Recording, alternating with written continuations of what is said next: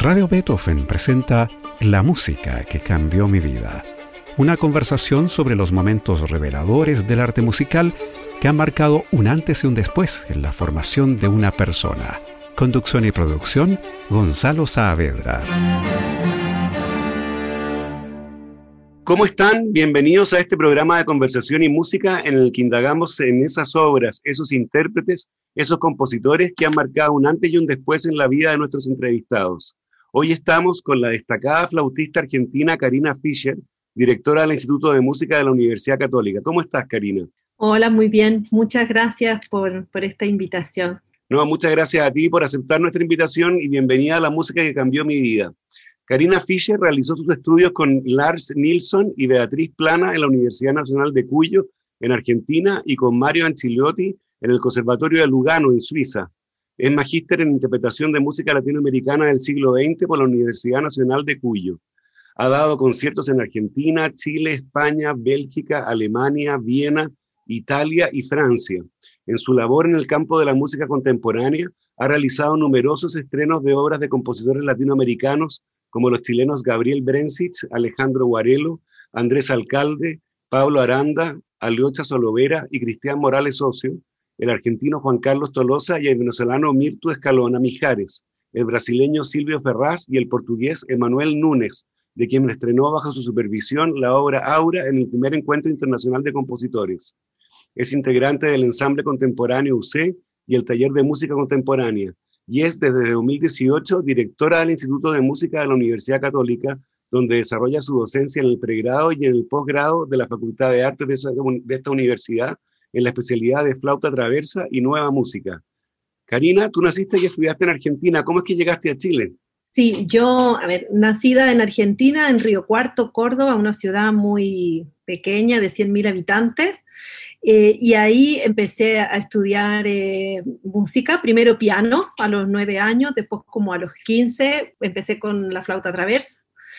Y mm, en un curso al que fui, en un curso de verano, conocí la escuela de Lars Nilsson y por eso llegué a Mendoza en el 94 a estudiar a, la universidad en esa escuela. Y de allí, en, de, en esa escuela, también en cursos de verano y en encuentros de flautista, conocí a Guillermo Lavado, que es mi marido actualmente, y es por él que yo llego a Chile. Terminé mi carrera en el 98 y me vine a vivir eh, a Santiago. Muy bien. Oye, ¿y por qué tu interés tan especial en la música contemporánea?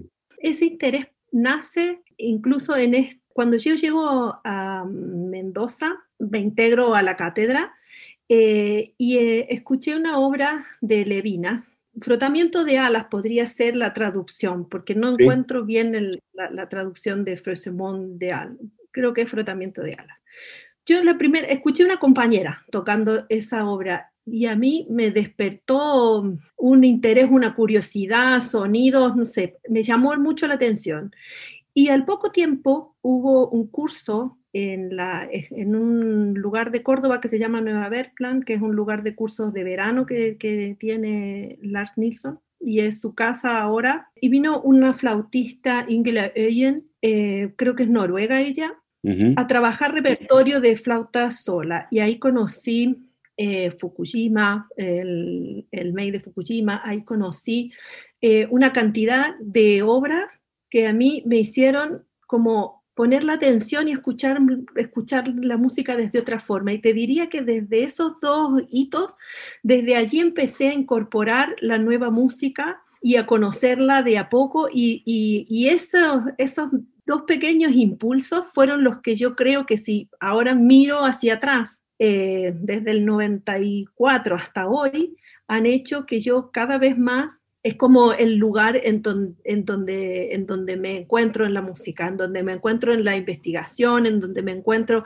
con el trabajo con los compositores. Y, además tuve la, suerte de, llegar a Chile y Chile es un país muy importante de compositores, de grandes escuelas, de encuentros, de, de festivales, de una tradición en la creación que entonces fue un mundo maravilloso para, explorar y, para trabajar, trabajar con compositores, así que para mí ha sido como, como la línea en la que, en la que yo me encuentro, me, encuentro en la música. Digo, me encanta toda la música, me encanta la música de tradición, pero cuando yo hago un proyecto de investigación, mis proyectos de investigación tienen que ver con la colaboración, con los compositores, con los estrenos de obra. Ese es como mi núcleo, mi centro. A propósito de eso, la primera obra que tú elegiste para este programa es Le Silence de Notre Jardin para flauta sola del brasileño Silvio Ferraz, una obra de 1994 incluida en el disco que grabaste en 2015 con tu marido, el también flautista Guillermo Lavado, que tiene como título Nueva Música para Flauta y que se puede escuchar en Spotify. Háblanos de esta obra y de tu relación con el compositor Silvio Ferraz. Sí, a Silvio yo lo conocí en los encuentros de compositores. Yo realmente no, me acuerdo si fue en el del 2004, en el 2006, pero fue de los primeros encuentros de compositores y desde allí descubrí su música. Y eso me, me, gusta de los encuentros de compositores, de los festivales, en que uno puede acceder y conocer a, a, compositores y, y, a músicos que, eh, como cercanamente. Entonces, desde allí yo empecé a disfrutar mucho su música y en, en un encuentro posterior estrenamos en Chile con Gerardo Salazar una obra de él para flauta y percusión. Y entonces desde ese trabajo son como las cómo el trabajo sigue año, año tras año, ¿no? Entonces, escuchando su música, viendo las obras eh, que tenía, dije, hay una obra para flauta, empezamos a trabajar esta, esta obra, que es una obra ya compuesta por él, entonces el trabajo es distinto porque no es de colaboración en el momento, pero también es un trabajo muy rico poder uno tomar una partitura, hacerla propia y trabajarla con el compositor y que el compositor dé eh, todos sus puntos de vista eh, de, la ejecución, de la interpretación, que uno pueda hacer preguntas, que, que no sé, hay una, hay una como apropiación ahí del trabajo y del trabajo conjunto hermosa. Eso vino después también en obras colaborativas con, con Silvio mismo, eh, que después trabajamos como comisiones en otra ahora en el 2013 y en el 2015, y es un trabajo que continuamos haciendo, pero, pero es una obra maravillosa y que, que muestra un poco como toda este, esta ruta de la, de la nueva música. Ajá. Ahora, esta que vamos a escuchar se trata de una obra bien compleja, sin duda, de mucha dificultad virtuosística. ¿Cuáles dirías tú que son las claves para su escucha? Yo creo que en realidad em, a mí lo que me pasa con esta obra es que uno va escuchando las transformaciones y me pasa como intérprete, que uno va viviendo esas transformaciones y, en, sus distintos, en sus distintos momentos. Entonces, si bien yo podría hablar de la, de la complejidad que podría ser eh, esos distintos momentos o de cómo resolver, creo que hay una línea que uno solo va a ir escuchando de cómo las cosas se arman, se desarman, se transforman, crean sus volúmenes, se cambian. Entonces, eh, creo que hay que dejarse sorprender y, disfrutar de la escucha. Muy bien. Escuchemos entonces el comienzo de Le Silence de Notre Jardin, obra de 1994 de Silvio Ferraz. Interpreta en flauta nuestra invitada Karina Fischer.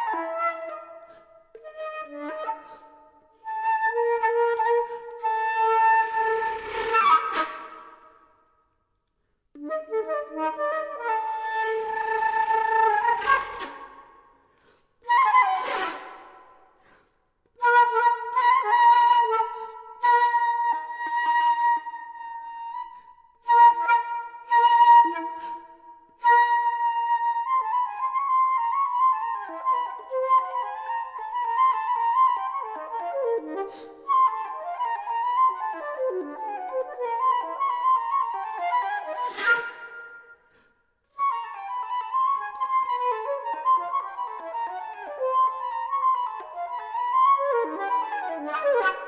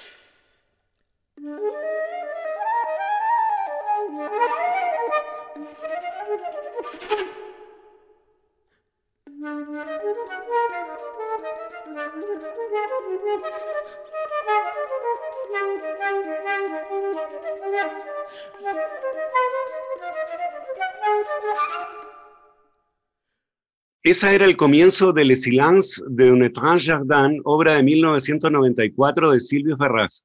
Interpretaba en flauta nuestra invitada Karina Fischer. Como segunda selección para este programa, tú elegiste la sonatina para flauta y piano compuesta entre 1946 y 1949 por Pierre Boulez, que fue la primera obra que el músico reconoció como parte de su canon. Se trata de una obra serial, de gran energía, y su forma de un solo movimiento fue influenciada por la Sinfonía de Cámara número 1 de Schoenberg, y que y se conjugan en ella una violencia aguda yuxtapuesta a una sensibilidad y delicadeza extremas, ha dicho un crítico. ¿Por qué elegiste esta obra, Karina? Eh, elegí esta obra porque eh, también dentro del trabajo que hago de la nueva música y, con repertorio nuevo, eh, Boulez eh, ha, marcado para mí esta obra y también Le Marteau. Son dos obras muy importantes que, que, tuve la suerte de poder hacer y tuve la suerte de tener compañeros para poder hacerla.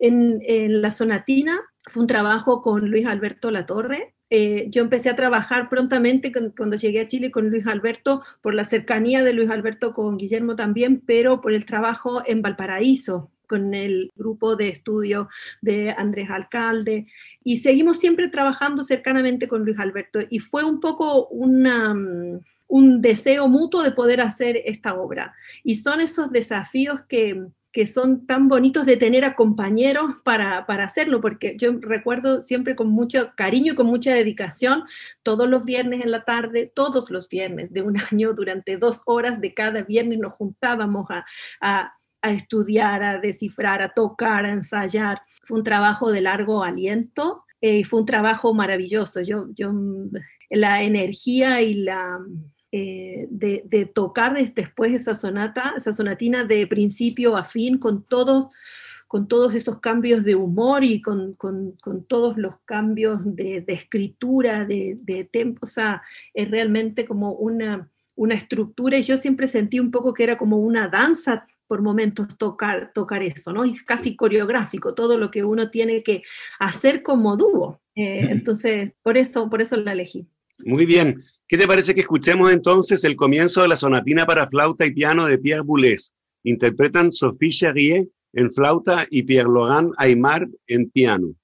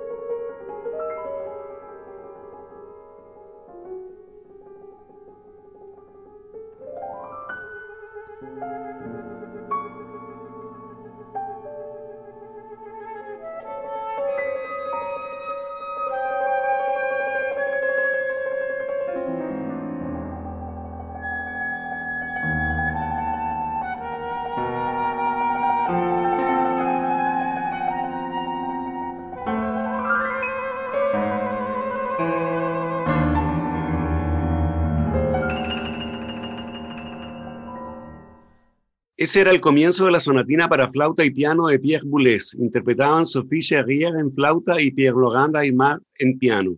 Estamos con la flautista Karina Fischer, directora del Instituto de Música de la Universidad Católica, en la música que cambió mi vida en Radio Beethoven. Como tercera obra, Karina, tú elegiste La Pasión según San Juan en una versión chilena en la que tú participaste con la orquesta de cámara y el coro de cámara de la Universidad Católica bajo la, bajo la dirección del recordado Víctor Alarcón. Bach escribió su pasión según San Juan en 1724 y esta obra tiene, me parece, un comienzo escalofriante en su belleza, donde las flautas y los oboes tienen un gran protagonismo por las disonancias que hacen, ¿no? Preciosas. Háblanos de esta obra y de esta versión. Sí, yo elegí esta obra por lo que para mí significó también formar parte de, ese grupo de músicos haciendo esta, haciendo esta obra. Y quizás por la historia que uno tiene con las obras o con los compositores. Y vuelvo a mi Río Cuarto natal y a, mi, a mis inicios como pianista, y cuando tenía que estudiar los preludios y fugas de Bach, yo me daba cuenta que había algo que yo no terminaba de, de entender en, en, la música. Entonces eh, no lograba ver lo que yo ahora llamo como las dimensiones o las estructuras. Y eso, que no lo tenía tan claro en ese momento, lo tuve mucho más claro cuando llegué a la universidad en Mendoza y lo tuve mucho más claro cuando se cruzó en, en mi camino una clavecinista que es Mónica Kosachov y que trabajamos mucho esa manera de, como estas relecturas de la música antigua y de la música barroca, pero también trabajábamos el sonido y el músico como cuerpo sonoro y trabajábamos sobre el escenario. Y algo que a mí me recuerda mucho de esta experiencia con, con Víctor Alarcón es cómo todo el equipo disfrutaba y trabajaba en el escenario y cómo cada uno, desde su participación, solista, director, intérprete, coro, con su parte, no sé, extensa, menos extensa, del lugar que cada uno estaba, podía dar vida en este escenario como, y buscar la excelencia, pero siempre a través del, del gozo de la música, del disfrutar la música, del conocerla, del acompañarla. Entonces, para mí ese es un recuerdo, es un recuerdo muy emotivo. Pasa muy rápido el tiempo porque yo pensaba hoy, decía, eso habrá sido hace cuántos años atrás, fue hace mucho, fue en el 2004. El 2004. Pero son de esos momentos que uno todavía, uno, uno tiene en la memoria y atesora eso, los ensayos, las conversaciones, y eso, eso, eso me gustaba mucho también, como las conversaciones sobre, sobre la música, y eso, eso sobre la construcción de esa música, sobre eso que yo a lo mejor era lo que no entendía al principio cuando empezaba a estudiar, sobre todas las formas que adquiere, y no por la forma musical, sino la forma de los gestos, de, la profundidad del texto, de, las inflexiones, como de, todas las emociones, ¿no? Entonces tengo un recuerdo hermoso de esa, de esa experiencia y de ese, de ese grupo de ese año 2004. Muy bien, escuchemos entonces el comienzo de la Pasión según San Juan de Johann Sebastian Bach. Interpretan el coro Bellas Artes, el coro de estudiantes de la Universidad Católica y el ensamble instrumental Concerto Vocale, todos dirigidos por Víctor Alarcón.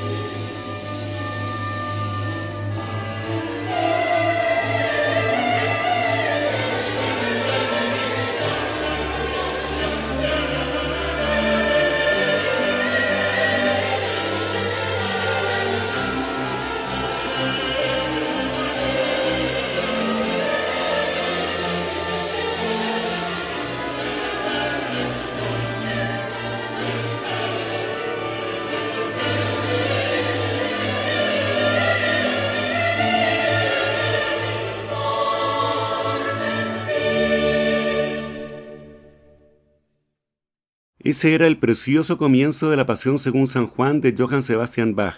Interpretaban el coro Bellas Artes, el coro de estudiantes de la Universidad Católica y el ensamble instrumental Concerto Vocales, todos dirigidos por Víctor Alarcón.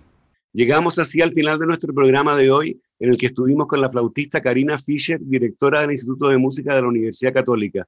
Yo te quiero agradecer especialmente, Karina, por habernos acompañado en el programa de hoy. Muchas gracias, Gonzalo. Para mí es un, es un gusto, es también una experiencia nueva y, y es un placer haber compartido toda esta música y, y estos compositores que, que, me acompañaron, que me acompañan y que, y que, me, que siempre los atesoro en el corazón. Muy bien, muchas gracias de nuevo. Y a ustedes los dejo convidados para una nueva edición de La Música que cambió mi vida el próximo domingo. Les recuerdo que pueden escuchar este capítulo y los otros que se han emitido en forma de podcast que están en nuestra página web radiobeethoven.cl. Gracias por su atención y no se vayan de nuestra sintonía. Muy buenas tardes. Radio Beethoven presentó La música que cambió mi vida, una conversación sobre los momentos reveladores del arte musical que han marcado un antes y un después en la formación de una persona. Conducción y producción, Gonzalo Saavedra.